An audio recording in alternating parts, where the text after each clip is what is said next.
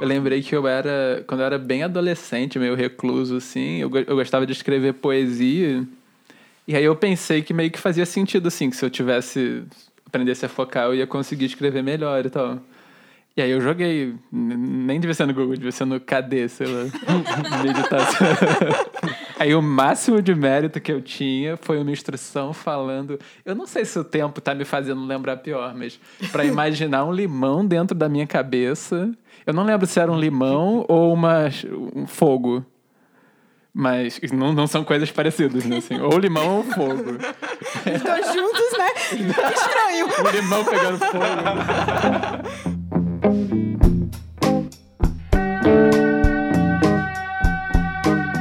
Seres de todos os reinos, somos o Coemergência, o podcast de quem medita meio estranho.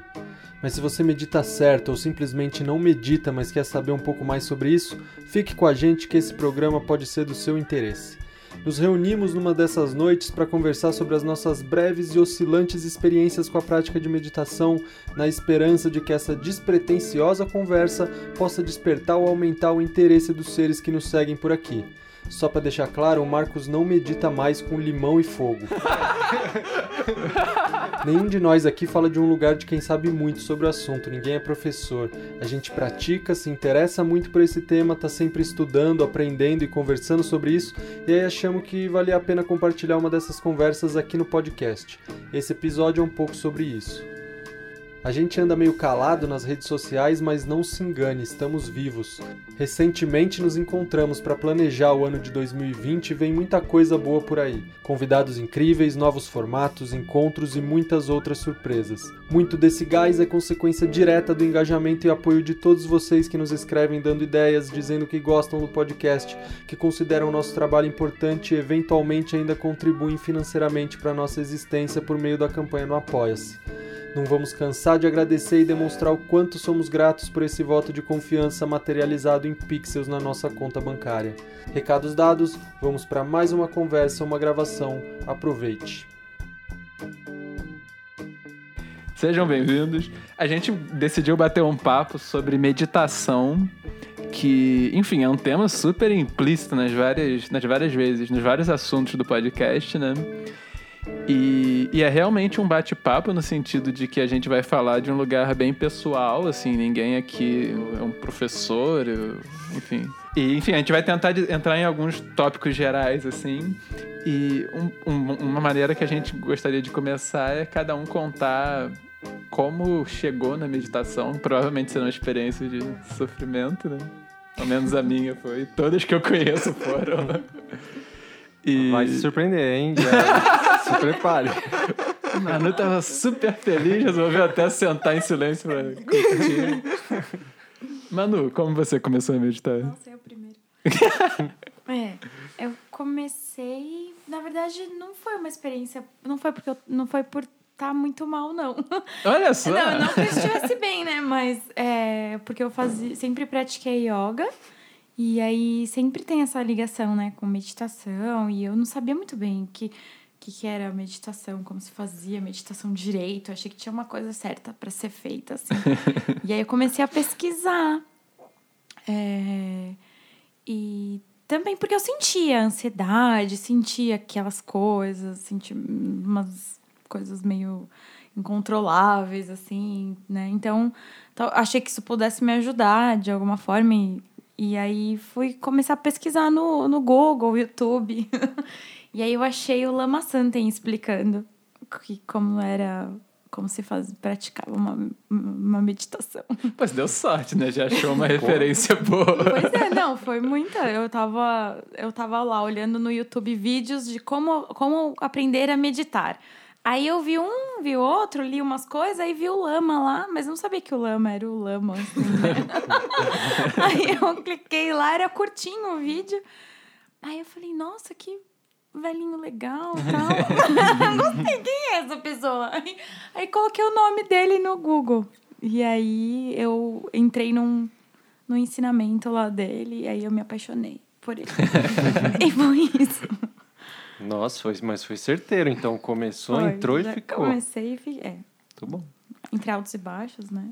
É engraçado que você foi falando sua história. Eu lembrei de como eu conheci E nem é a história que eu ia contar aqui. Eu lembrei que eu era, quando eu era bem adolescente, meio recluso, assim, eu, eu gostava de escrever poesia. E aí eu pensei que meio que fazia sentido, assim, que se eu tivesse, aprendesse a focar, eu ia conseguir escrever melhor e tal. E aí eu joguei, nem devia ser no Google, devia ser no KD, sei lá, meditação. e não apareceu o Lama Santos. Assim.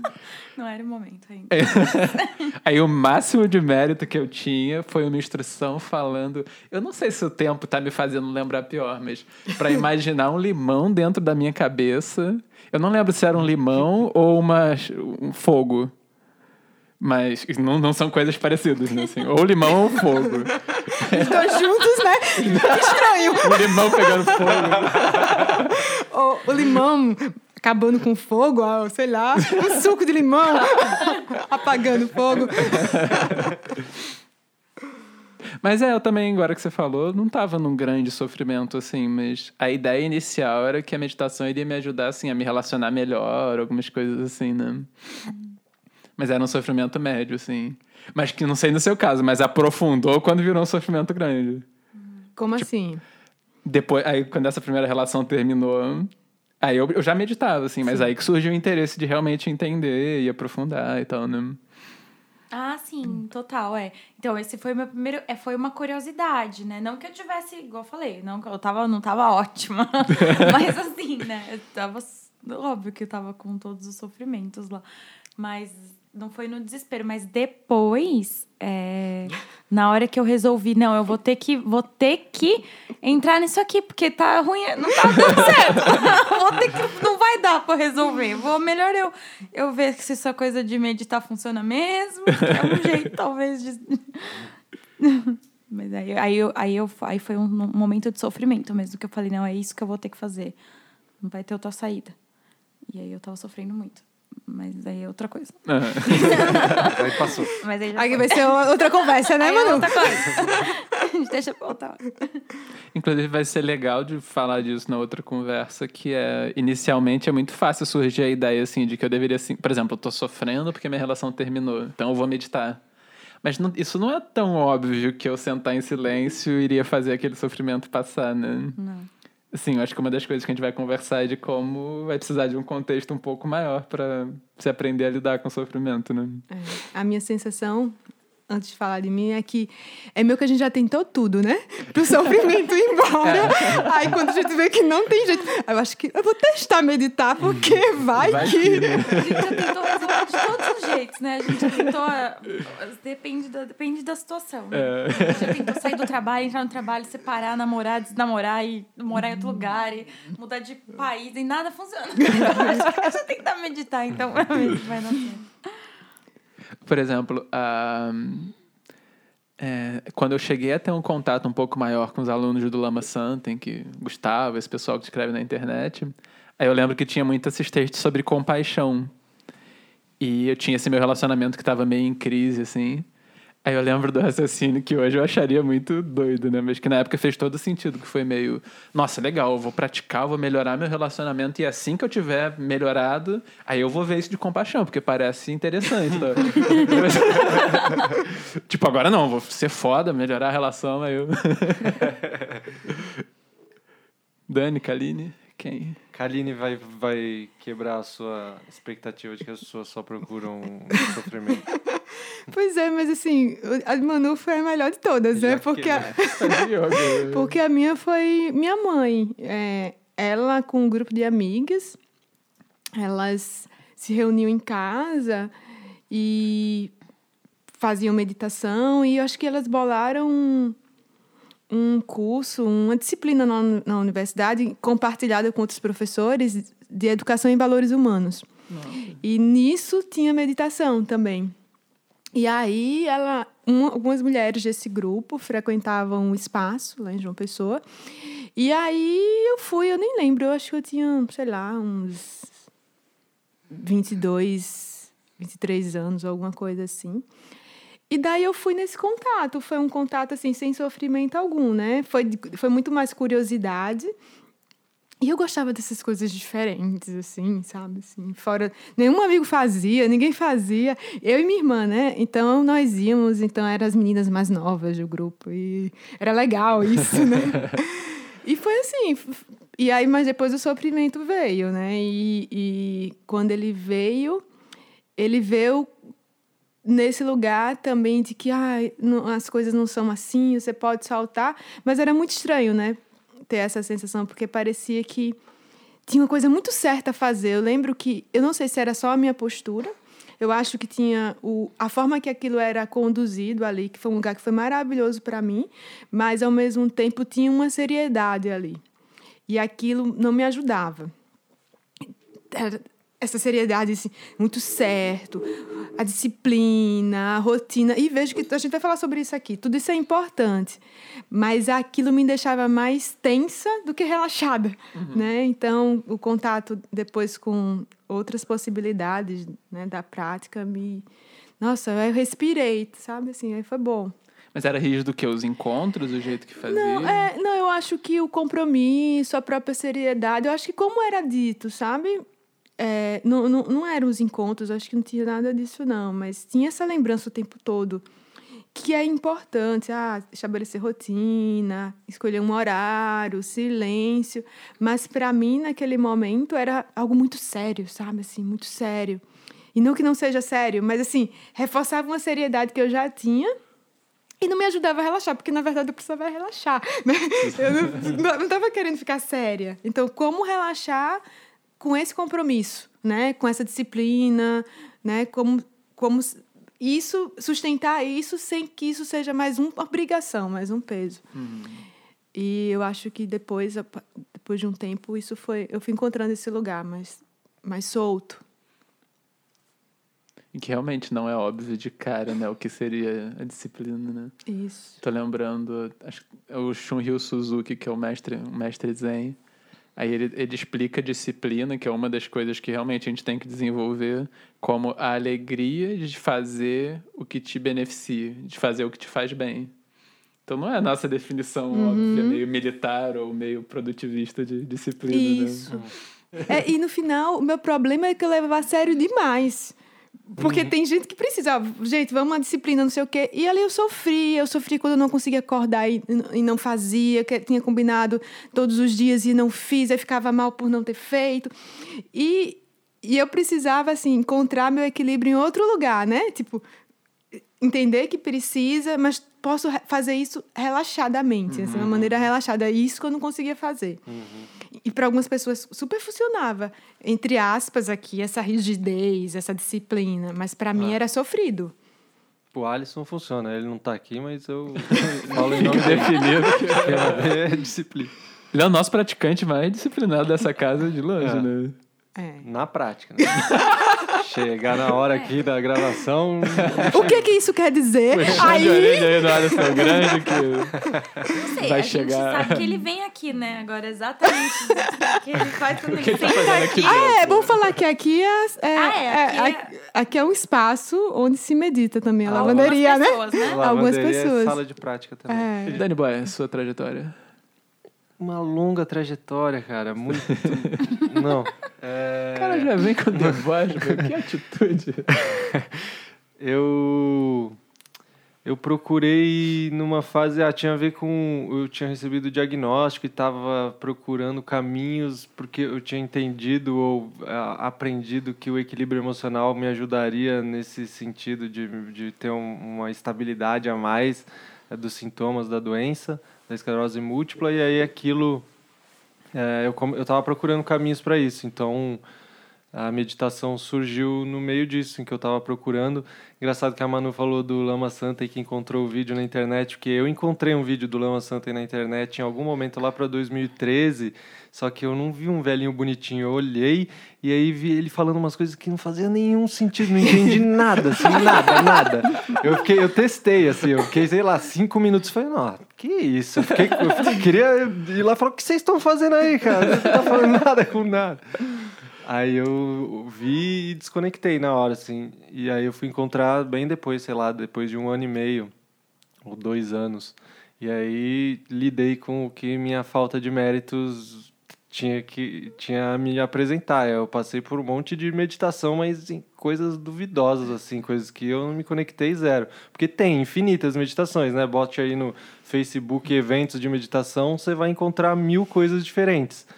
E não cabe aqui a mim julgar o que é bom ou que não é, ou que não é, e cada um vai, vai encontrar esse caminho, mas tem práticas de meditação que estão dentro de um contexto parece muito é, nova era, o místico, que coisas assim muito aleatórias que parece que não levam a lugar nenhum. Mais uma coisa de poser assim, uma coisa de ter uma postura de alguém que medita, uma roupa de alguém que medita. Eu passei por lugares que eu julguei que, que era assim, né? Então perdi tempo nessa busca, mas até que voltei e encontrei o, o Lama Santen de novo depois de ter feito o, esse curso do CIB no, no lugar e aí comecei a praticar por aí. Tem alguém chegando aí? Temos, um convidado. Alisson Granja. Temos um novo integrante aqui na conversa. Bom dia. Bom dia, Alisson Granja. Alisson Granja, como você começou a meditar? A meditação começou na minha vida quando eu tinha 15 anos de idade. Foi precoce. é. cara, o orgulho do menino. Que eu, eu comecei a, nas minhas andanças é, em busca de, de espiritualidade, eu, eu fiquei um tempo evangélico, aí não curti muito, aí é, descobri o esoterismo. Aí eles tinham uma, uma meditação que era que era uma meditação de visualização, que a gente fazia sempre no, no final das, das sessões. E eu achei bem interessante, assim, eu gostava muito. Comecei a fazer em casa, eu sentia super relaxado, assim. Era um lance de você visualizar o seu coração, aí você ia entrando no seu coração e você ia... É, des, é, você ia se aprofundando no, no, no coração, assim, do coração, aí você ia pro, para os músculos, aí do músculo até chegar na célula. Na célula você ia para o núcleo. No núcleo você ia para os átomos da, da, da célula. Da, é, da célula. E no átomo você se perguntava, quando você chegava no, no, em, em um átomo, assim, no último átomo da, da parada. Onde fica o último você, você se perguntava, é, e agora, o que vem depois? Eu acho que não tinha uma, uma resposta, né? Não, eu, pelo menos, não lembrava de uma resposta. Aí, era uma espécie de Koan, na verdade, né? Aí, tipo assim, o que vem depois da última subdivisão do átomo. Aí, aí a mente ficava meio que em branco, assim. Aí eu ficava só curtindo. e, e, aí? Aí, depois, ficou por aí por um tempo, depois continuou procurando. É, aí eu abandonei essa parada de nova era, assim, virei uma pessoa séria. Depois Foi que entrei no bombeiro, virei militar. E depois só vim retomar quando conheci o SEB, lá em Maceió, há uns oito anos, oito anos atrás. Oh. Com o Fernando e a Eliane. Não sei se tem sentido, assim, eu fiquei, quando você falou, Dani, com essa sensação de que como a gente sabe se está num lugar bom ou não, se está fazendo uma prática que, que, sei lá, que é válida, que tem sentido, né? nessas, nessas descobertas, nessas uhum. andanças. Uhum. Vocês têm alguma, alguma pista, alguma ideia? Tem, uhum. tem os critérios que são apresentados dentro do budismo, por exemplo, né? E depois eu fui para o SEB e, e, dentro do, do o SEB que é, é conduzido e orientado pelo Lama Santen e ele está dentro desse contexto do budismo tibetano. Então, é, ele e os outros professores, eu já ouvi critérios de, de o que seria um professor legítimo, confiável, ou um caminho espiritual legítimo. Por exemplo, no budismo tibetano tem linhagem. Linhagem é, a gente pode remontar uh, uma linha ininterrupta até o Buda histórico, 2.600 anos atrás, em que o Buda foi ensinando para um, alguns alunos, e esses alunos ensinaram para outros alunos, e esses alunos ensinaram para outros alunos, e chegou até hoje. Assim, o, os nossos os professores, vários professores estão vivos hoje, é, eles vêm dessa linhagem, então eles seguem um caminho, ninguém tirou nada da cabeça, sabe? Então isso é um método, isso é uma maneira da gente poder confiar e falar, bom, esses são métodos que estão sendo testados há muito tempo e estão sendo é, essas pessoas que estão testando estão mostrando que funciona, dizendo que funciona e, e, e, mostrando que funciona e as pessoas estão se beneficiando disso e, e tá, chegou na gente agora. Então, um caminho seria esse. Quem mais? Como é que eles estão mostrando que funciona? É uma boa pergunta. Eu acho, não é, não é uma resposta. não, mas eu acho que contempla um pouco. Um, eu acho que a gente não devia, assim, permanecer em nenhum grupo em que você demonstrar curiosidade por aprofundar e entender o que está acontecendo não é bem-vindo. Acho muito importante, assim, você estar tá em lugares onde... Enfim, o questionamento é parte do que vai te permitir internalizar o que está acontecendo ali, né? Uhum.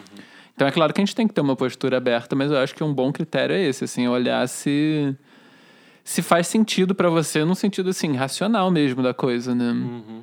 E não racional no sentido de que você não vai ter um elemento de devoção, de fé, o que quer que seja, mas tem que fazer sentido assim para para sua coerência. Não tem que estar tá fingindo que não tá achando estranho e, e apostar isso que é ok, o cara te dá um soco no estômago, sei lá. Eu, eu acho que também é de olhar os, os alunos, né? Ah, os, sim. Quem tá. Uhum. Como que estão as pessoas que estão seguindo aquela, aquele professor ou aquele método? Como essas então. pessoas estão fazendo aquilo que aquela pessoa está é. dizendo, né? É, total. É, e encaixa com a pergunta do Alisson, acho. Isso vem. Uhum. E qual que é o critério para avaliar o, o que é essa pessoa não? São os meus critérios, assim. Eu acho que essa pessoa se porta de um jeito que eu considero. É, benéfico para as outras, eu gostaria de emular esses mesmos comportamentos ou não. Se eu vejo um mestre, é, um professor, eu vejo a forma como ele anda no mundo, como ele trata os alunos, a maneira como ele se comporta diante de determinados temas que levantam, e eu olho e falo, eu tá aprovo tudo, eu falo, nossa, né? eu, eu, é isso, eu quero ir por aí. Para mim é um pouco a avaliação é essa, né? O meu bom senso em relação a isso.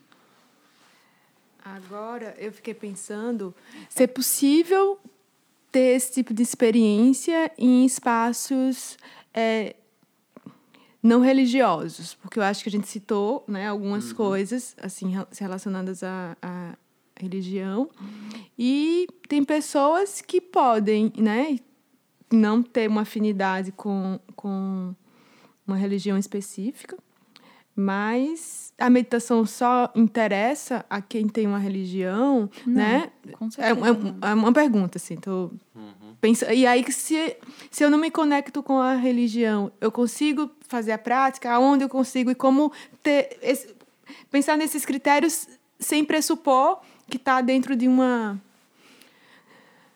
de uma ética aí religiosa, né? Uhum. É, eu acho que é importante ter um professor. Agora, de onde ele vai ser, né? Aí tanto faz. Eu acho que é difícil não ligar com alguma coisa religiosa no sentido de quem que pratica meditação para te ensinar, né? Pra... Pra que, que você está praticando meditação? Aí você tem que parar para tentar ver por que, que você tá, escolheu isso, né? E, e aí isso vai mudar de acordo com o que você tá pretendendo, assim, né? Eu acho. E eu acho que é, tem muita gente que tá trazendo benefício aos seres. E essas pessoas não necessariamente são budistas, né? Uhum. Tem que ver se elas têm conecta, conexão com meditação ou não, assim, né? Não sei. Tem muita coisa envolvida, eu acho. Eu gostei dessa pergunta que você levantou, Manu, e de repente a gente podia trazer ela pra gente. Pra que você pratica a meditação? porque ela é uma pergunta importante. Assim, muitas das pessoas que vão entrar ou estão procurando meditação hoje estão procurando por conta de é, também a maneira como a meditação vem sendo apresentada, tem uma aproximação com a ciência nos últimos tempos, de que a meditação pode te ajudar na gestão do estresse, te, te tornar uma pessoa mais concentrada e que com isso você pode ser mais eficiente nas suas atividades e como se sua vida fosse ficar melhor. E é por isso, e é com essa motivação que se entra muitas vezes. E aí as pessoas dentro de um caminho espiritual, por exemplo, vão questionar essa motivação, dizendo que ela não dá conta, assim, é uma motivação que ela vai, é muito limitante, ela vai até um certo ponto, sua vida pode melhorar efetivamente, se você realmente praticar, mas que a partir de um certo ponto não vai te ajudar muito, porque a vida melhora, mas a vida continua sendo impermanente, frágil e as coisas vão continuar acontecendo e você vai ter que continuar lidando com as adversidades e aí só ter melhorado um pouco a sua capacidade de fazer uma coisa ou outra não vai dar conta. Então, esse para que é, praticar meditação também é uma pergunta interessante, assim, com que motivação que a gente entra, né? E muitas vezes a gente vai entrar com essa motivação, acho que a nossa a nossa visão ao entrar é, foi para melhorar um pouco a nossa vida, né? Acho que geralmente as pessoas estão entrando com essa motivação, mas dentro de um caminho espiritual ela vai se transformando um pouco, ela vai se ampliando. É, eu acho que é uma tendência, né? É porque a gente descobre que a gente não consegue melhorar muito a vida, né? tipo, depois de ficar tentando. É... Essa pergunta é bem interessante, Kaline, porque. é, eu acho que a gente está num momento é, de transição na meditação. Ela, negavelmente, tem uma raiz budista da forma como ela está sendo veiculada, principalmente aqui, como está sendo difundida dentro de uma perspectiva até mais, mais científica, que é a meditação mindfulness, ela inegavelmente tem uma raiz budista, tanto que o próprio Kabat-Zinn, né, ele na, reconhece isso na, na, quando ele fala de como ele adaptou isso para um contexto laico. É, e o, até os grandes pesquisadores como o Richard Davidson e o Daniel Goleman, eles nesse tem um livro recente, A Ciência da Meditação, que eles fazem uma distinção interessante que é o caminho largo e o caminho profundo.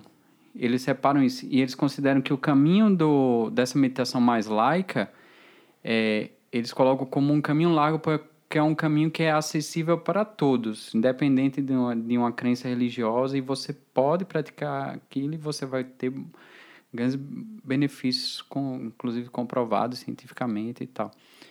É, mas a gente não tem, pelo menos eu desconheço, grandes referências de praticantes de meditação que estão desvinculados de, de, de uma tradição religiosa. Uhum. É, você tem grandes praticantes que conseguem transmitir isso de uma forma laica, a gente tem o próprio Mindy Rinpoche, por exemplo, que ele tem um programa de meditação que é aberto a todos, que você não precisa se vincular ao budismo, que é a alegria de viver, e tem um caminho para quem quer se aprofundar dentro da perspectiva do budismo, que é o caminho da liberação. Mas é, eu desconheço, pelo menos dos que eu estou estudando, assim, é, de grandes praticantes que a, tem, as, a gente tem alguns cientistas e alguns médicos que hoje dão curso de mindfulness, por exemplo, e dão de uma forma muito séria, assim. Mas eu não sei até que ponto dá para se aprofundar dentro dessa perspectiva laica com essas pessoas, por exemplo. Porque por, eles, eles têm, você sabe que eles, eles têm uma base teórica, eles têm uma, uma certa base prática, mas não se compara com um professor que tem 50 mil horas de meditação. E, e esses, esses, como o próprio Mindy, por exemplo. E, e esses professores, eles geralmente estão vinculados a uma tradição religiosa. Esse é uma, essa é uma pergunta que eu me faço. Até onde dá para você chegar na meditação sem estar vinculado a uma tradição religiosa? Eu acho isso uma ótima pergunta, mas que ainda está em aberto. É, é, a minha pergunta é, nem sei se é possível ou não, mas eu, eu fico pensando em caminhos, porque é, se a pessoa não tem conexão é, com o próprio budismo né, em si, ou ela não tem é, uma conexão com a religiosidade, talvez ela enfrente uma barreira né, de se conectar com a meditação se esse fosse o caminho. Né? Mas é, eu acho que sua fala é, me dá a entender, né? E isso também não é uma coisa que é porque depois a pessoa vai falar, eu vou falar isso a pessoa diz, ah, então não vou nem para meditação. Mas talvez a pessoa que não quer, de alguma maneira, se conectar com religião, porque tem todas as questões complicadas das religiões que a gente sabe, e, enfim. É, mas é quase que nesse processo de conexão com a meditação, na medida que é, eu, eu quero me aprofundar nisso, naturalmente isso vai acontecendo, e que talvez isso é, revele um pouco o caminho de cada um de nós, o que não significa que, eu estou falando cada um de nós, não significa que eu estou no caminho muito avançado. Ao contrário. Mas, assim, se aproximar da meditação é se aproximar também, né? De repente, do budismo ou de alguma coisa relacionada à religião e que. E que a pessoa pode depois dizer, ah, nem quero mais, mas é, seria um pouco um processo dessa escola, né? É, mas eu acho que é possível. Por exemplo, a gente tem referências de pessoas que seguiram, por exemplo, pessoas, o Sam Harris, por exemplo, um cara famoso que é um mateu militante e um grande crítico das religiões. Ele não, não, não é filiado a nenhuma religião, mas ele é um grande meditante também. Assim. É. Já teve, passou dois anos de retiro, né? Não é qualquer uhum. principiante.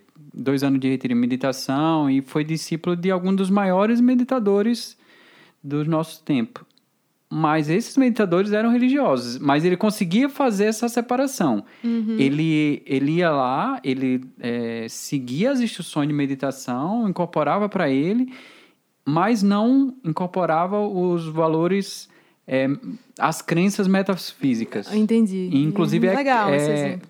conseguia ser crítico e é crítico dessas crenças. É, mas tem um problema na nossa cultura que é uma ideia do que é secularização, né? E é muito fácil, assim, acontece com muita frequência da gente presumir que, que as ideologias, a própria visão do cientificismo, assim, de presumir que essa visão é desprovida de pressupostos metafísicos e que aí um grande praticante, sei lá, tipo Tulku Urgen, tá com pressupostos metafísicos. E não é o que o Alisson falou, mas é o que o Sam Harris fala. não sei se o Sam Harris fala isso também, mas. É uma visão comum, né?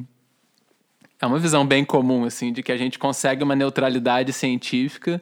Por exemplo, o Dani bate muito, assim, na crítica dessa ideia de uma neutralidade científica. Então, tratar depressão. Como que se trata depressão com neutralidade científica? A gente dá medicamentos porque é uma questão de química e a gente tira essa coisa metafísica de que envolve a sua uma forma de ver o mundo junto. E não é verdade assim, isso é um pressuposto metafísico, é o pressuposto do materialismo, por exemplo. Então, às vezes, quando a, quando a meditação é tirada desse contexto que a gente chamaria religioso, ela perde junto essa riqueza que é a riqueza de uma, de uma visão que tem ali e que a gente coloca numa outra visão, que é tipo a vida, ou fica uma visão do materialismo no sentido de que a vida são processos químicos, ou fica uma visão de que assim, a vida é a gente se encaixar numa produção capitalista e, e a meditação vai reduzir o estresse da vida como ela é, que é essa vida de produtividade e tal. Então a gente precisa colocar as pessoas para meditar e elas vão se acalmar e elas vão voltar para produzir mais. Uh, e isso são pressupostos absolutamente, enfim, cheio de. são problemáticos, né? Uh, então, se a gente pega no caso do contexto budista, eu acho assim, uma forma de praticar não religiosa no sentido uh, cheio de pressupostos metafísicos seria assim, dá para tomar como hipótese de trabalho isso entrando um pouco no, na questão que você colocou, né? Dá para tomar como hipótese de trabalho a ideia de que, digamos, é muito radical no caso do budismo, seria assim, todo esse, o sofrimento que a gente experiencia no samsara, já o próprio conceito de samsara já não é óbvio, né? Todo o sofrimento que a gente experiencia, ele é desnecessário, assim, a gente está criando ele a partir de como a nossa mente opera, pressupondo que vai existir um lugar seguro onde a gente vai conseguir melhorar a vida e ficar ali. Uh, isso é uma hipótese que dá para pegar e testar. Ela não é científica dentro dos moldes materialistas, porque assim, você não vai conseguir testar com um eletrodo na cabeça de alguém se existe natureza búdica, ou seja, se existe essa condição da mente realmente livre do, do sofrimento, né? Mas ela é científica no sentido de que é investigável em primeira pessoa. Então, ela é científica, mas ela não é nos moldes do que, de, pelos quais a ciência opera hoje. Mas que tem uma puta riqueza, assim. Eu acho que é muito bom que seja explorado. Mas sabe que esses autores que não se vinculam religiosamente e que às vezes até são críticos, eles não negam isso. Uhum. O Sam Harris, por exemplo, ele a, a tese dele do livro Despertar é essa, é que, que isso é possível. E só que isso é possível independente de você estar tá vinculado aos aspectos religiosos do budismo, acreditar em reencarnação, é, fazer prostração e todos esses algum, fazer os rituais, alguns rituais que são é, na visão dele mais relativos a uma religião do que a um treinamento da mente. E ele encara o budismo como um, um, uma fonte de, de, de treinamento da mente para chegar a esse, a esse objetivo, que é bem possível, que ele coloca como uhum. alcançável. Total. É, é, porque olha, é muita coisa para falar, né? É. Mas eu fiquei pensando nessa ideia de treinamento da mente e eu acho que a gente passa de parte de um pressuposto que a ideia de meditação está muito clara. E pensar em meditação como treinamento da mente, né? Como essa investigação da mente é algo, né, que coloca outro lugar da prática também, né? Uhum. E não sei se a gente poderia falar um pouco sobre o, quais as experiências que a gente tem feito com a meditação, o que é que cada um pratica, tendo um pouco na mira essa ideia, né? Uhum. É, a meditação apresentada dessa forma como é, treinamento da mente, ela é apresentada assim dentro do budismo. Na verdade, ela faz parte de um conjunto de métodos de treinamento da mente, né? Não que a meditação seja o método exclusivo de treinamento ou uma meditação específica. Então, nesse conjunto de métodos tem vários tipos de meditação e, e que, por exemplo, no CIB, esse programa que é, eu fiz a formação e tenho oferecido um um, tre um treinamento, ele divide em eixos também. Então, tem um eixo mais ligado a um equilíbrio da atenção, que é um que está ligado muito mais ligado a essa prática de mindfulness, por exemplo, uma prática de, de, de sustentação da atenção, da gente é, desenvolver uma habilidade de sustentar a atenção, é, um fluxo de atenção voluntário com um foco específico por mais tempo. Então, tem essas práticas, e são práticas de equilíbrio, que elas vão apoiar todos os outros, todas as outras práticas estão incluídas também dentro desses, de todos esses métodos.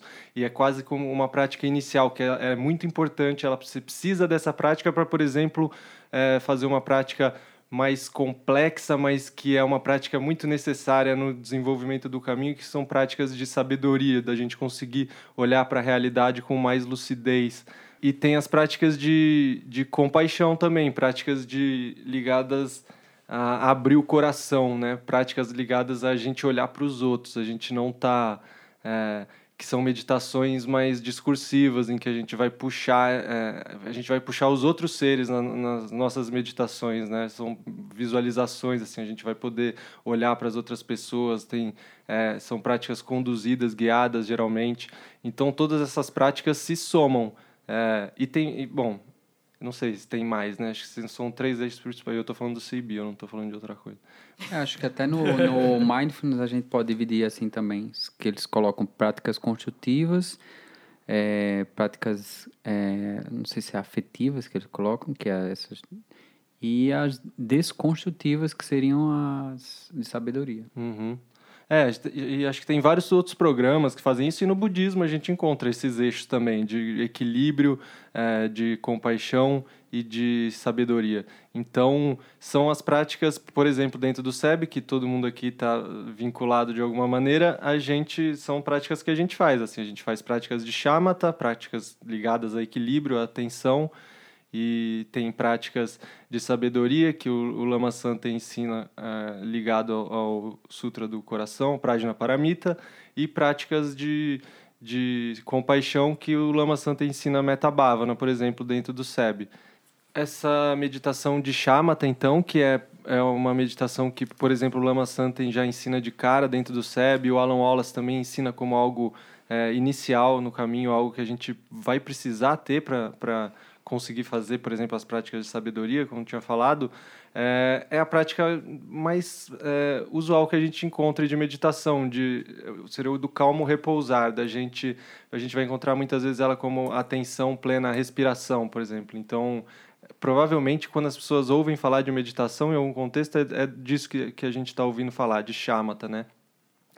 Então, e, e, é muito interessante a maneira, por exemplo, como os tibetanos apresentam essa, é, essa palavra gon, que está ligado à familiarização. É, na verdade, nada mais é do que isso, da gente se familiarizar com a nossa mente, da gente ficar com a nossa mente, a gente repousar com a nossa mente e ganhar intimidade com o funcionamento dela, né? Enquanto a gente está prestando atenção na respiração ou em algum outro foco, porque shamatha pode ter muitos diferentes focos dependendo do, do professor que está ensinando, na verdade, mas a gente pode focar na respiração, nas sensações da respiração no abdômen, ou pode focar nas sensações da respiração no corpo inteiro, ou só nas narinas, ou a gente pode... A gente tem diferentes focos. O Lama Santa ensina o foco nos cinco lungs, por exemplo, que são é, algo mais sutil, assim, né, um foco na energia.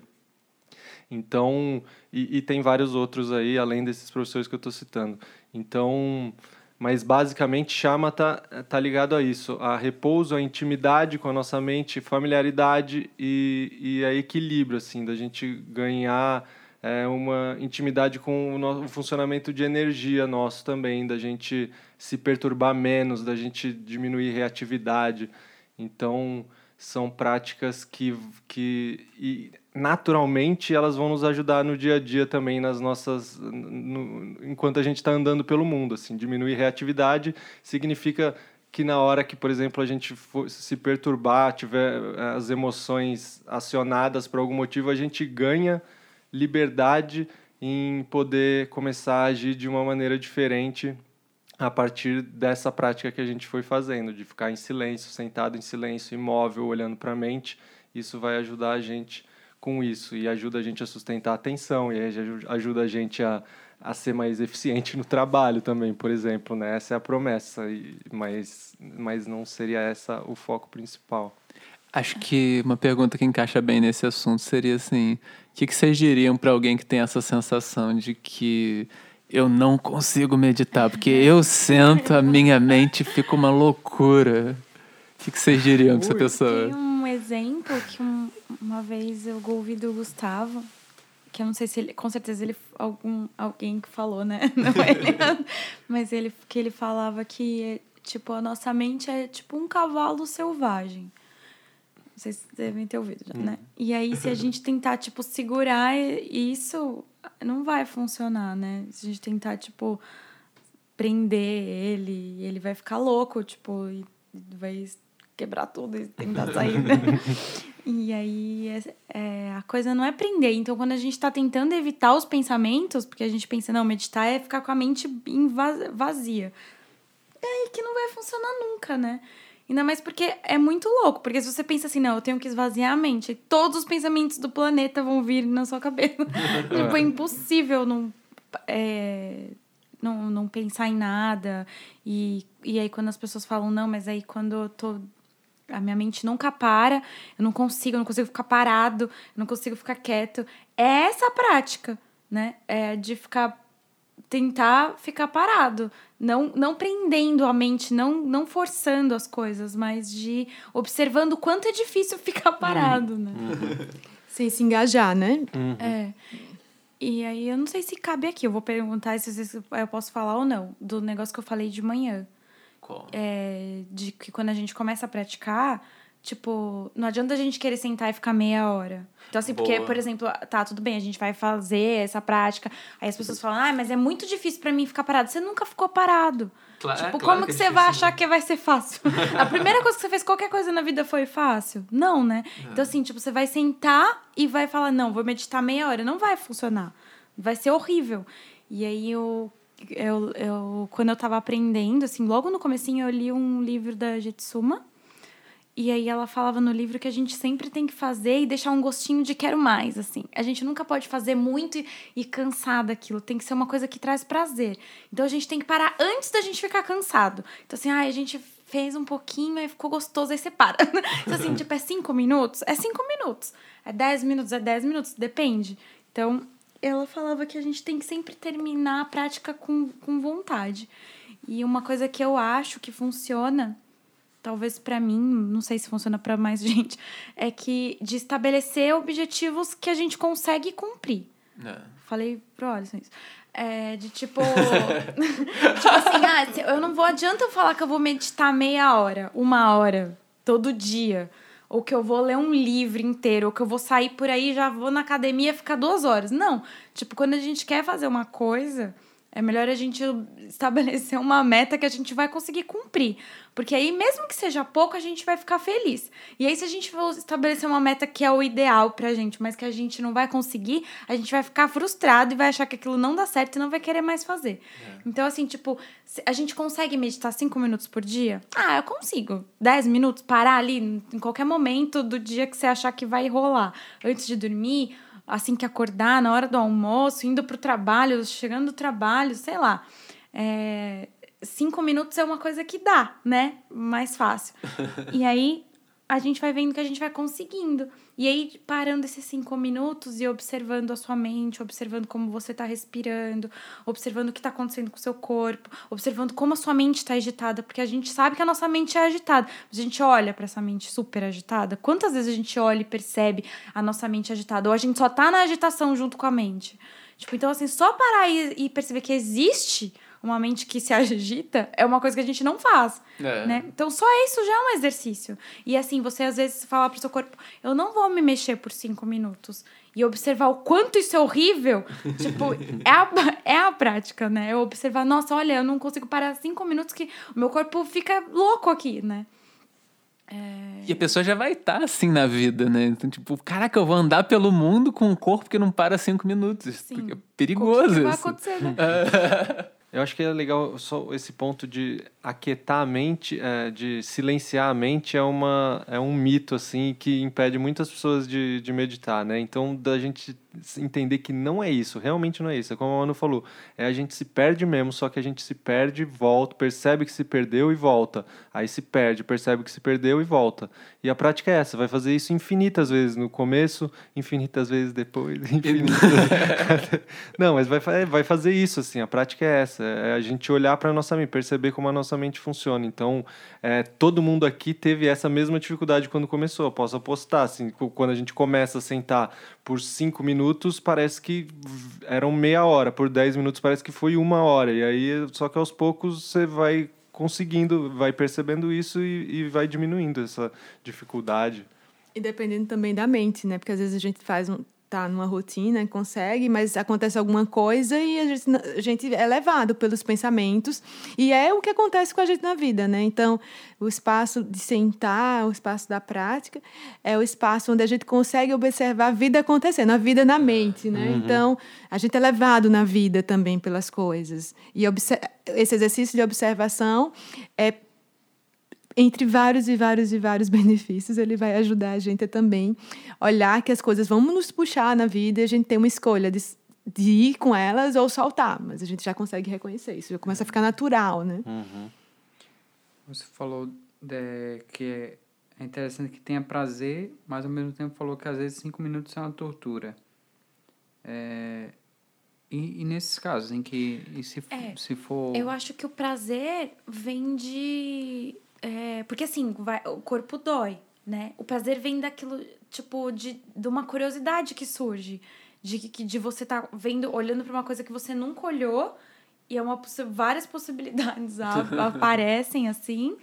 É, e aí você sente uma dor, mas a dor não fica insuportável porque são cinco minutos. São 10 minutos. E porque no começo o corpo, o corpo dói. Tipo, do, quando a gente medita uma hora, dói não, não fica gostoso. A perna começa a doer. Uma hora, né? E aí, assim, no começo cinco minutos a perna dói também. A coluna dói, você quer encostar. Aí, assim, isso vai passando sozinho. E eu acho que além dessa dor, porque eu acho que não vem. Eu tô falando da minha experiência, né? Então, assim, ah, minha perna fica. Não, não, eu acho que não chega a ser uma dor é, quando você medita cinco minutos, não chega a ser uma dor que te incomoda, sabe? Tipo, você fica um pouco desconfortável, mas não chega a ser ruim. E aí, quando, come... aí, quando você fala, não, hoje eu vou meditar 20, 20 minutos, aí 24, aí meia hora. Aí você já tá com uma outra coisa dentro. É um... Você já tá em outro lugar. Você já conseguiu perceber algumas coisas gostosinhas da meditação. Então, se a sua perna formigou, já não é uma coisa tão ruim mais, né? Eu acho que aí, por isso que é importante devagar, assim essa coisa mais é, gradual. E lidar com a dor, eu acho que faz parte da prática, né? Uhum. Porque a vida tem dor, né? É. E às vezes você descobre, ah, minha perna vai formigar e vai doer. E eu descobri que eu fiquei naquele dia, mas quando eu parei de meditar, eu me mexi, aí passou. Aí daí, eu, ai, tá começando a incomodar, mas ok, eu vou sustentar. Daqui a pouco você nem tá sentindo mais essa dor, porque você, de alguma maneira, sustentou aquilo, e depois você levanta, aí nem doeu ou doeu. Enfim, a convivência eu acho que essa, essa, essa fala que é para ser gostoso, eu acho super importante. Só que aí começam a vir outros benefícios e que eles, quando você coloca na balança, a dor compensa. Sustentar aquela dor e conseguir ficar estável diante daquela dor é um exercício também, faz parte da prática, né? Mas aí, enfim, são as Sim, experiências. Não precisa ficar sofrendo. E tem outras e outras. Ai, tá ruim com o joelho, faz ajeitado a hora, né? Uhum, uhum. Uma outra coisa que dá para observar quando a gente está praticando chama, tá? E aí eu acho que entra nas práticas de bondade amorosa e tudo mais, de compaixão, é de que você o quanto às vezes não eu, a gente consegue ver isso em retiro muitas vezes, né? Que você tá lá fazendo, praticando, e aí você fica puto, nervoso, triste, carente, e aí acontece milhões de coisas e nada tá acontecendo, na verdade. E aí você vê o quanto a sua mente é elevada e o quanto a gente sofre sem nada tá acontecendo. E aí a gente pensa é, que as pessoas todas estão assim também, né? E, e aí que tudo que a gente faz porque a gente está tentando ser feliz, elas também estão fazendo. E tudo que a gente e tudo que a gente não quer porque a gente não quer sofrer, elas também não querem.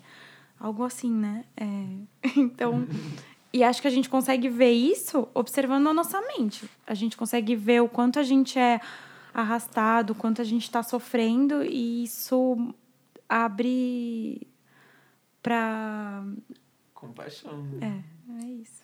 E da, sua, e da sua experiência, Manu, com essas práticas de abrir o coração, assim, práticas de compaixão, o que, que você poderia falar? Sei que você já praticou algumas coisas e sentiu benefícios, como, como é isso?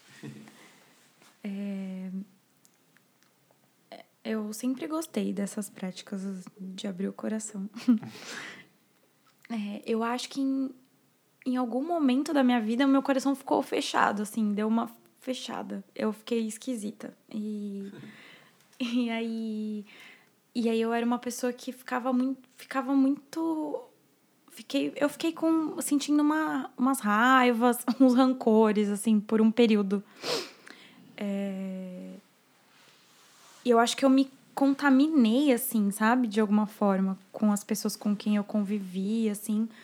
Não sei, não, não tirando a culpa de mim, mas assim, eu tava, eu tava numa bolha e eu abracei aquela bolha, assim, né? E. E eu tenho um convívio familiar também super complicado, principalmente com a minha mãe. E que tá nos ouvindo. Um abraço pra eu dona. Espero que não. Acho que não, inclusive. Ou sim, né? acho que sim. É, o... Vamos fazer junto, é. prática de compaixão. É. Mas vamos lá. Então, e aí eu, é, eu, enfim, eu tenho com minha, minha relação com a minha mãe sempre foi super difícil, assim, né? Então, eu comecei a fazer uma prática que chama Meta Bhavana. Bhavana, que é uma prática de compaixão, amor. E aí você você você pode fazer com você mesmo, inclusive, essa prática. E aí entra na parte da autocompaixão, que a gente pode falar um pouco depois. E, e aí você você deseja que aquela, que aquela pessoa seja feliz, que aquela pessoa se liberte do sofrimento, que aquela pessoa se liberte das causas do sofrimento, que ela encontre as verdadeiras causas da felicidade que ela tenha lucidez e que ela encontre nisso a, a fonte de, da verdadeira alegria dela. E aí, é muito estranho fazer essa prática por uma pessoa que você tá brava, né? Assim. E aí eu aprendi que tudo é, é, é só. É, é prática mesmo, né? Então, assim, é, eu comecei a. E é muito fácil fazer prática para as pessoas que você ama e você tá bravo. Também. Mesmo estando bravo, mas são pessoas que você ama. E você quer que aquela pessoa seja feliz mesmo quando você tá muito bravo, né?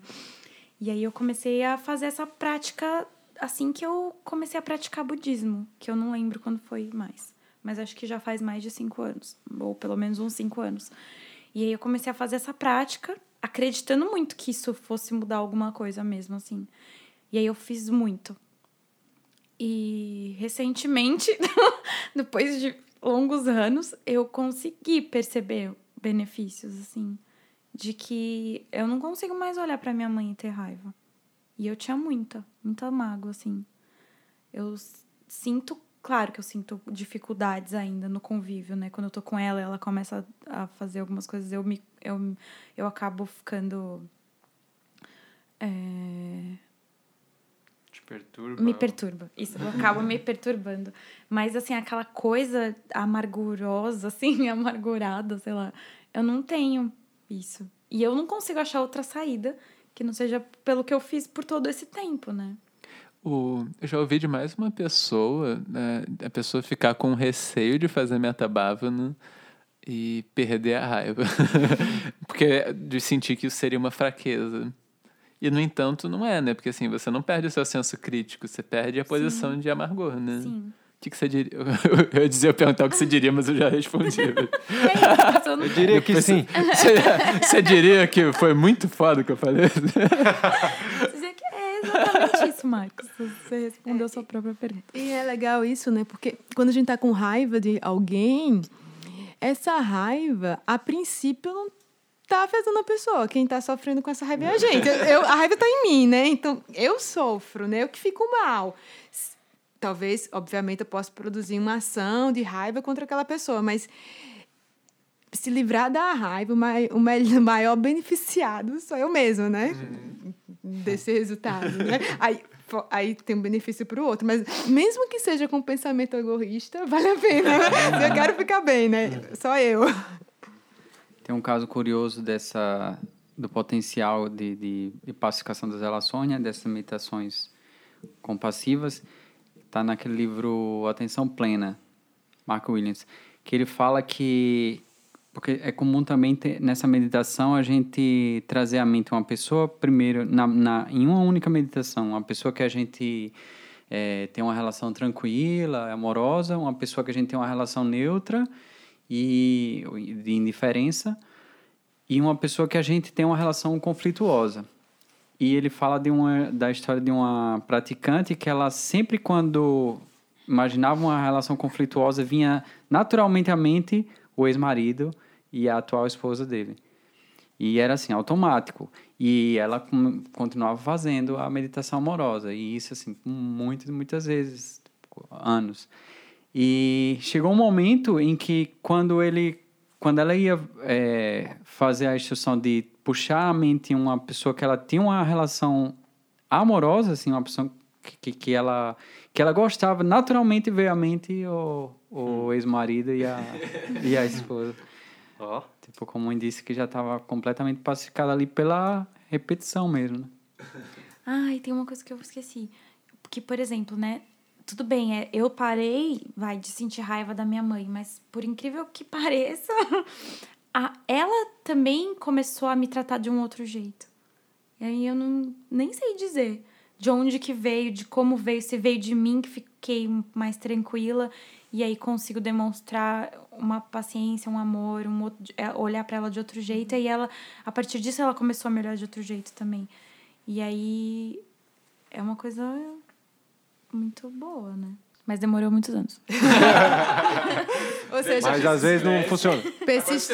Não é tomar um comprimido. Que não. eu acho que é legal pensar nisso, né? Que é uma prática, né? umas vezes e vai, a, sua mãe vai começar a ser legal com você. Uhum. Não vai ser Tem uma coisa de uma persistência uhum. aí, de uma prática. De uma confiança. De uma confiança, assim, né? isso, super de confiança. E, e o que você falou, Karine, lembrando também que, tá tipo assim, assim como é porque o, o, a emoção aflitiva, tipo, o rancor e tal, também é um, um hábito, né? Também é algo que a gente sim. vai, só que a gente vai meio que automaticamente, disso. né? A gente vai solidificando. É, é, um exercício também, né? É, a gente Sempre vai, vai... É, um é, condicionamento que a gente automaticamente vai alimentando ali. Uhum. E o, a metabálmica seria um descondicionamento também pela repetição. E criar outro, né? Então vamos criar um, um, um bom, né? Uhum.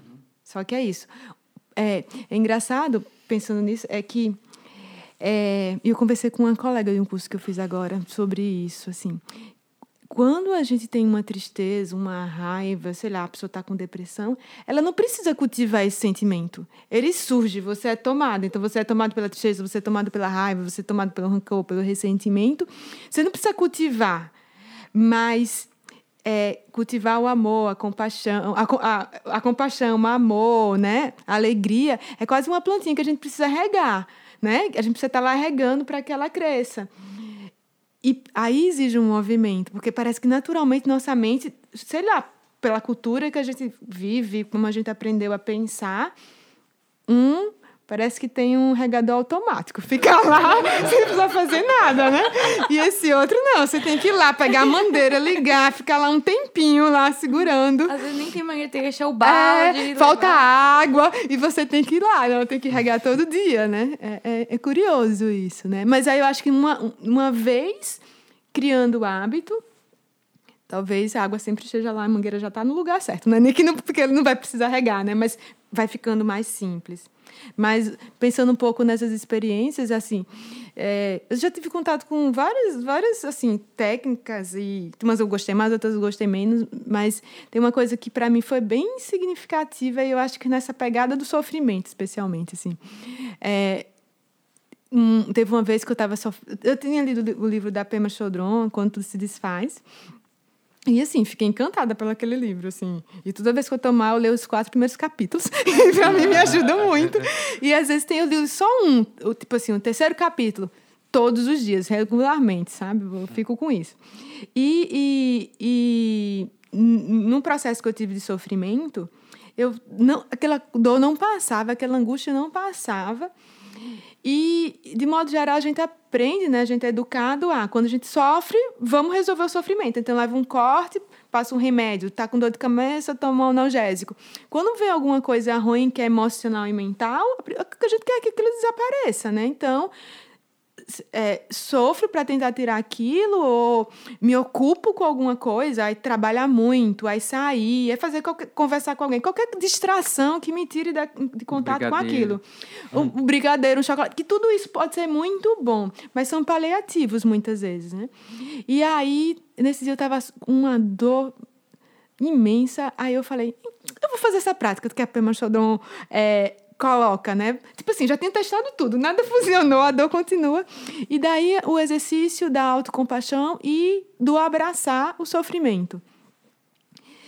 É, eu não sei é, de que modo, eu já tentei, é, já fiz isso em outros momentos, mas assim, nesse momento para mim foi muito incrível, porque de fato eu senti que, que foi muito acolhedor, que é uma prática de você tá com sofrimento, vamos pensar qualquer coisa, terminou um relacionamento, perdeu um emprego, uh, alguém morre, enfim, qualquer uma dessas, dessas dores que são significativas para cada um, é, ao invés de mandar isso embora, é meio que abraçar. E aí meu exerc o exercício que eu fiz, aí eu acho que ela até coloca isso de ser com a criança, né? Só que aí, como eu tenho, com a sua criança, né? Só que eu tenho dificuldade de fazer com a minha criança. E daí eu visualizo uma criança, aí eu é, visualizo uma criança que eu tenho uma afetividade, aí eu visualizo meu sobrinho e abraço ele com aquela dor que eu estou tendo e como se eu permitisse ele sentir aquilo. E eu não quero que aquela dor vá embora dele. Eu quero que ele se sinta acolhido. E esse acolher a dor, para mim, foi muito transformador, porque a sensação que eu tenho, e aí eu não vou falar da prática direito, vocês leem o livro, que é maravilhoso, é, até para não, não falar, para a pessoa ler mesmo, né? É que é, acolher a dor, ela encontra um lugar no corpo, assim, na mente. É como se ela parece de gritar para chamar a atenção, ela encontra um lugar. E, e é, é difícil acreditar que, que acolher a dor vai digamos, suavizá-la, né? Parece que acolher, alimentar, é, que não é falar sobre, não é ficar é, é, pensando com pensamentos recorrentes, porque aconteceu isso, porque isso. Não, é tipo assim, é um alto abraço mesmo, essa, essa coisa do autoacolhimento é um alto abraço a partir de um processo mental, né, de que aí como eu fiz foi uma espécie de visualização interna, visualizando a criança, a criança com a dor, abraçando essa criança e e não querendo que a dor passe, mas aceitando aquele choro, aquele sofrimento. Seria mais por aí. Então, é legítimo aquela criança chorar, porque realmente, quando alguém vai embora, dói. Não é tipo assim, quero que você pare de, de, de sofrer porque a pessoa foi. Não, porque isso dói, né? Então, eu aceito que aquela criança está sofrendo e aí eu aceito que eu estou sofrendo, né? E para mim foi bem significativo. Eu acho que é uma prática bem, bem interessante. Eu acho que de reconhecimento interno, de aceitação de quem podemos ser, né? Naquele momento. Acho que é isso. O Tish Nathan, falando desse exemplo de, de dor como um bebê, ele diz que quando esse bebê tá chorando, você não tenta jogar o bebê, tipo, esconder ele no armário para... tipo, você tem que cuidar do bebê, do neném, né? E a gente estava falando antes de como essas práticas elas vêm num contexto de uma visão, né? Então a gente podia pensar assim, o que, que é uma, o que, que é a visão? É, o que é a visão eu não sei exatamente, mas assim, a gente. mas. Vou falar, mas não desisti. Não, pensando bem. Mas as nossas experiências de sofrimento, elas são muito ligadas a, ao que a gente acha que está acontecendo, né? E mesmo quando a gente tem uma descrição objetiva, assim, alguém me deixou... Mas ainda assim, eu, é o que eu acho que está acontecendo, é, é, como a minha mente constrói o mundo, né? É... E aí, essas práticas que, resumindo um pouco do que vocês falaram, assim, é um lado de práticas mais do coração, né? De amor e de compaixão, assim, que a Manu e a Kaline falaram. E essas práticas mais da atenção plena que o Alisson e o Dani falaram, é, elas se combinam também como ser uma forma de abrir um pouco a, a sabedoria. Então, eu fico imaginando, assim, a gente, uh, digamos, se eu criei uma identidade para mim um pouco restrita, assim, eu quero ser um, um ter uma posição de destaque num, numa empresa, sei lá. Aí imagina assim, eu sento para jantar com vocês, vocês são amigos e todos vocês são, falando literalmente, vocês são pessoas super lindas e super queridas. Mas aí imagina que, que eu tô muito fixado em, em fazer networking porque eu quero. Eu construir uma identidade que é mais estreita do que eu, o que eu realmente sou, que seria essa abertura, né? Aí automaticamente a gente hierarquiza os seres assim entre quem importa e quem não importa, baseado nas nossas urgências. É, e aí a gente não vê as situações assim, a gente não vê quem está ao redor, a gente não vê se as pessoas estão sofrendo, né? É, então a gente começa a construir. O Lama Santen fala de bolhas de realidade. Então na bolha, assim, tem quem eu acho que eu sou, e aí quando termina uma relação ou é demitido, enfim, quando tudo se desfaz, como diria a Pema, essa identidade sofre muito, né? Grita e tal. E aí nessa bolha você vai ter assim o que eu acho que é urgente para isso que eu acho que eu sou e aí eu preciso fazer o um networking com essa uma pessoa, mas essa pessoa tem a urgência dela, que não me inclui porque ela quer uma outra coisa. Uh, e aí a gente vai ficando numa sociedade em que quem não tem esses capitais de estar numa boa posição no jogo vai, so vai sobrando, assim. Então as pessoas vão ficando meio isoladas, e... mas na verdade está uma visão estreita, né? Então... Uh... E aí tem as formas de ampliar isso, assim. Se a pessoa está praticando compaixão, por exemplo, ela vai tentar prestar atenção no sofrimento que existe ao redor dela, que ela não está vendo de modo geral. Se eu vejo, muda muito, assim, porque esse meu sofrimento eu vou olhar, todo mundo já sentiu esse sofrimento também. Às vezes a gente fica muito assim, pô, tal pessoa não respondeu mesmo. É tipo o Titanic indo bater e eu reclamando que o champanhe não tá bom, porque. Tipo, é uma visão estreita. Dentro da. Tudo bem, seu champanhe. É horrível, tudo bem, mas isso. Me compadeço por você. Mas se você entende que o navio vai afundar, isso muda um pouco a perspectiva, né? Um, e inversamente também existe a prática da alegria, assim, que é você ver ao redor o que está acontecendo. Então, uh, existe uma coisa um pouco mais ampla também. Você tem motivos para alegrias que não são só o seu objetivo de ser um CEO, sei lá o quê. Uh, e o amor, que seria você ver as potencialidades, assim. Então, mesmo uma pessoa ao seu redor que não tá tão bem, se você vê as qualidades dela, porque você tá atento... Assim, você praticou chamata, então... Antes você estaria super reativo à sua vontade de ser um CEO. Agora você tá um pouquinho mais calmo. Aí agora você consegue ver as pessoas, as potencialidades que você não via antes. E aí você tá um pouco mais calmo, você consegue ver com um olhar de compaixão também o que a sua mãe falou, sei lá o que, né? Então isso seria um pouquinho assim, como essas práticas de atenção e de e as práticas do coração, elas também ajudariam um pouco a abrir sabedoria. Então, agora fazendo um exercício de imaginação que a galera que está em casa se interessa por, não conhece, não pratica meditação e gostaria de começar, alguém aqui teria alguma sugestão? O que, que a gente poderia falar para essas pessoas, assim? Como que elas poderiam começar? O que, que é importante que elas não podem deixar de lado? E, de repente, a gente sugerir também alguns lugares, alguns caminhos para essas pessoas. É, bom, pensando que a gente está num, num, que a gente quer fazer um caminho de transformação e que isso não vai ser de uma hora para outra. A gente quer estabelecer hábitos e a gente quer regar as coisas certas. Então aí é, importante uma continuidade. E aí, para manter essa continuidade, a gente pode estabelecer as metas que a gente acha que a gente consegue dar conta. E aí, como que a gente vai ter vontade, assim, o que, que vai manter a gente é, tendo forças para todo dia falar: não, agora é a minha hora de praticar. Eu acho que é lembrar, é, é estabelecer uma motivação.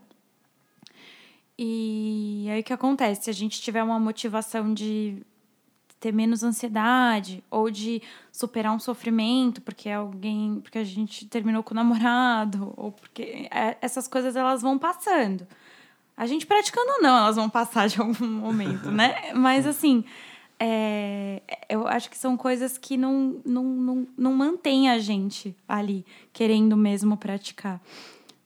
E eu acho que lembrar que a gente tá numa confusão. De quando a gente olha para nossa mente, a gente tá super é, desatento e, tá, e, e, e, o quanto o quanto a gente sofre por por ser levado por emoções, por impulsos, é, o quanto a gente sofre por, por não ter liberdade frente às coisas que surgem e, e lembrar que todos os seres estão assim também. É o, essa é a motivação que eu lembro todos os dias de manhã, quando eu vou praticar, porque para mim é bom de manhã. E e eu acho que assim a gente consegue ter mais força, porque se a gente pensar só naquele momento que a gente sentiu a dor tal, ou a agonia tal, isso vai, vai perdendo a força. Porque tem um dia que a gente tá muito bem. E aí a gente tá feliz e deu certo, a gente tá ah, apaixonado, e a gente vai esquecer disso um pouco, né? Mas aí a gente lembra que não, porque a gente tá sofrendo já. Só por estar tá bem, a gente já tá no, na complicação toda, né? E todo mundo tá assim. E aí as pessoas não estão nem tendo chance de olhar que elas estão assim. E a gente tá, tipo, a gente tá tendo a chance de olhar que como tá confusa e atrapalhada a nossa mente. E aí, e as pessoas que estão por aí que não estão nem conseguindo saber que tem uma mente que elas podem que pode ser olhada, né?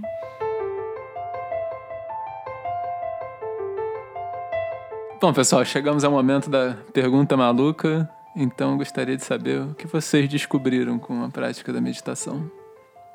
Eu acho que o, maior aprendizado desde que eu comecei a meditar é que eu tinha uma mente, assim, algo que eu passei muitos anos sem saber que tinha. E, e que parecia que a experiência era toda externa, as coisas estavam acontecendo sobre mim. E eu não tinha muito o que fazer a respeito, assim, é só lidar com as coisas como elas se apresentam.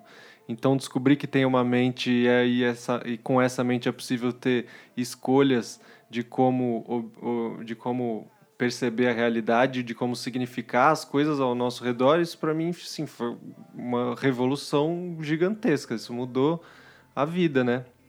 E ainda que é um, parece que é algo que muda totalmente na experiência, mas assim, né, a gente está praticando e sabe que essa experiência volta o tempo inteiro a gente está se vendo no meio da confusão e as emoções, as aflições surgindo e parece ainda que as coisas surgem fora, mas a meditação dá ferramentas para para que a gente possa começar a perceber que as coisas não estão só fora. Então, da escolha, da liberdade, nem sempre, mas sempre que possível. Então, para mim, esse foi o maior aprendizado. E aí, aprendendo isso, aí é um caminho sem volta total. É a pílula vermelha. vou fazer as duas versões porque eu não sei qual é a pílula. é, a... é, é a pílula azul da Matrix. Então.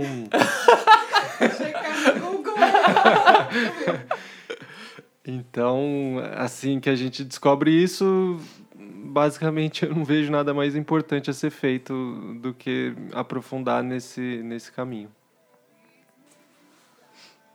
Eu estou aqui tentando me lembrar do, dos meus primeiros contatos com a meditação e o que, que eu descobri né, ali e que me, me levou até aqui, né?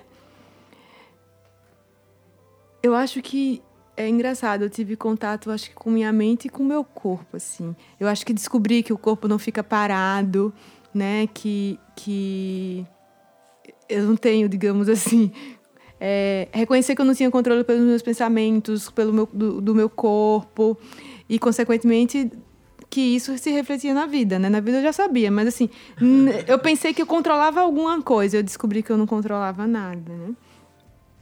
E, e a partir disso, eu acho que essa, isso que você falou, Dani, dessa coisa do, de, de reconhecer que há um, um mundo interno, uma mente, as emoções e que elas têm, parece que uma vida própria. Eu falo, não estou sendo pensada, né? Eu não estou pensando, não estou sendo pensada. Eu não estou sentindo, eu estou sendo sentida, né? Tem uma, como se existisse uma, uma outras calinhas, né? Outras coisas funcionando que independem da minha vontade. E elas existem, continuam existindo, mas nos meus lampejos de lucidez, né? Ou nesses momentos onde que não é nem de lucidez, mas é de reconhecer a mente flutuando, é, eu vejo que eu posso soltar isso, que eu não preciso me agarrar a isso, não preciso me conectar a, a, ao que surge. Aí o que surge são coisas não boas, porque as coisas boas a gente, eu quero, né? Segurar, mas eu, eu já tenho uma consciência. Nossa, tá bom, mas, enfim, isso também pode, pode ser sofrimento. Então, acho que foi isso. Acho que esse, esse, essa descoberta aí eu tô. Não tem como falar de Arthur, né? Porque aí eu me lembrei de Arthur, que aí eu fico, descobri isso mais, com mais de 20 anos e Arthur, quando foi fazer uma declaração de amor para eu vou falar isso, ele vai ficar mal. Mas assim, ele, ele fez uma declaração para uma, uma menininha que ele gostava. E era assim, ele falou... Minha, na declaração era assim, minha mente gosta de você, né? E aí, fico, putz, ele com, sei lá, ele tinha sete anos. Com sete anos, reconhecer que minha mente gosta de você, né? E Óbvio que tem todo uma, um perfil racional demais, que isso também não é tão legal assim, mas assim, reconhecer que existe uma mente, né? Que maravilha, né? Você conseguir fazer isso desde cedo, porque de alguma maneira você tem a possibilidade, não que vai conseguir, de já ir soltando algumas coisas. Mas enfim, é isso. Já fica o convite pro Arthur aí que a gente tá esperando aqui na lavanderia já faz tempo, hein, Arthur? Admiração desde total. Do, desde o 8 a 0 a gente tá esperando. Só um parênteses, eu mandei aquele videozinho pra vocês que era ele, né? Brincando de meditação. Quando tinha... Sério? Você no grupo, com dois anos, minha irmã. Arthur, como é meditar? Ele fazia a um, a um. Mas aí você começa, né, de ter isso como uma possibilidade, aí quando tem sete anos, faz. Fala, escreve isso como uma declaração, né? Dentro da racionalidade. Eu acho que nos momentos de maior dor foram os momentos de maior descoberta para mim. E aí poder aceitar poder aceitar, porque a gente no mundo não pode aceitar que, que a gente vai sofrer, né? A gente não pode aceitar o sofrimento, a gente não pode aceitar a derrota, a gente não pode aceitar. E aí, poder aceitar foi o que me seduziu, assim, de de tá, tudo bem agora. Ufa! Agora tá tudo bem. Se, se eu vou chorar, se vai doer, não preciso mais fugir, porque tem hora que, que dá um desespero de, de você saber, eu não. E agora? Eu preciso fugir, eu não posso sofrer, eu não tô sofrendo e tá doendo. E a vida tá difícil. E aí quando alguém falou assim, tá, pode sofrer, tá tudo bem. Né? Só fica aí. Aí eu pus a mão, eu lembro, tipo, de eu, de eu colocando a mão assim no meu coração. Eu assim, ai, que bom que eu posso sofrer. E aí, esses foram os momentos de, de maior descoberta, de que eu não precisava fugir para lugar nenhum. É, e de que eu tenho uma mente, e de que. Como eu posso administrar as coisas, assim, né? Como eu posso ver as coisas, as coisas. Tudo uma, uma, tudo se abriu, assim, o universo inteiro se abriu de coisas que eu nem imaginava que existiam, que poderiam ser possíveis, né? E me fez olhar para as pessoas de um outro jeito também. É... Acho que foi isso que eu descobri. Não tem como eu dizer que eu, que eu aprendi a, a, prestar atenção nos outros e a me interessar pelos outros. Mas, dentre as descobertas que a gente vai fazendo ao longo do caminho, eu acho que a última ficha que caiu é essa, assim, o quanto faz toda a diferença do mundo, assim, você se conectar mesmo com as pessoas num nível mais profundo, sabe? Um, e acho que entra muito na, no que a Manu falou sobre a motivação de praticar, né? O, tem esse exemplo que os mestres dão, que é se você está muito fechado em você, uma pedra que cai, você é como se fosse um copo d'água, assim, uma pedra que cai ali dentro, tipo, pá, quebrou, o jogo caiu tudo. E se você é um rio, assim, se você está muito mais amplo, se você não acha que a sua vida é só o que vai acontecer com a sua carreira e ninguém importa e não vê a qualidade dos outros, se não liga para o sofrimento dos outros, é, fica muito estreito. Mas se você vê e se interessa, é uma vida muito ampla, assim, uma vida bem mais gostosa de, de viver, né? Então, não posso dizer que eu faço isso, mas acho que a última ficha que caiu passa por aí um pouquinho. Eu acho que aprendi com a prática que na verdade eu estou aprendendo ainda é, e esse processo é bem interessante de saber o quanto do, do, do, quanto da parcela do nosso sofrimento ele realmente ele ele é autocriado, né? Então ele realmente tem uma um, a gente tem uma liberdade diante daquilo que à medida que a gente vai treinando a mente a gente vai é, percebendo essa, essa área se ampliar, né? É, para mim ficou bem claro isso, assim, não... eu já meditava, mas isso não impediu de eu entrar num, num estado depressivo. É, mas também foi uma motivação, eu consegui transformar isso numa motivação para aprofundar a meditação e ver o, o, real potencial dela, né? Aí me engajei assim de uma forma mais mais profundo, fazendo retiros e tal. E a partir disso eu vi, assim, é, eu lembro que eu fiz um retiro de 10 dias, assim, ainda estava ainda nesse processo e tal. Tinha feito algumas mudanças, mas ainda estava é, me sentindo depressivo. E, e foi muito interessante contemplar essa depressão durante esses 10 dias e perceber que a partir desse... É, desse lugar de aceitação ela ia se dissolvendo, a partir desse lugar de atenção ela ia perdendo a força e é, os pensamentos que levavam a ela também é, eu tinha um, um, manejo diante deles ali, eu tinha um controle assim, não é, em, em, que eu não necessariamente tinha que me engajar nesses pensamentos, já que eles não me levaram, não me levavam para lugares saudáveis, né? E foi, foi bem interessante isso, assim. Isso me deu uma, uma confiança, assim, nesse caminho, assim, de, de, de liberdade diante do, do sofrimento. E também é, a meditação, ela também me deu uma confiança na, no potencial da mente de, do potencial da mente de se espantar com a realidade e de, e de e te tirar prazer da realidade. Então, ela é interessante porque não é só uma coisa assim de tipo, ah, você vai sofrer menos, mas você vai ter mais prazer também. Você vai ter mais prazer em viver, porque vai ver, você vai perceber que a, a realidade ela é muito rica, é, mesmo nos mais simples detalhes. Assim, a gente vai conseguir ter a prazer de uma coisa mais simples e mais prosaica que é você respirar. E você vai perceber assim que você pode sentir prazer com isso, você pode se espantar com isso, você pode ter curiosidade com, com isso.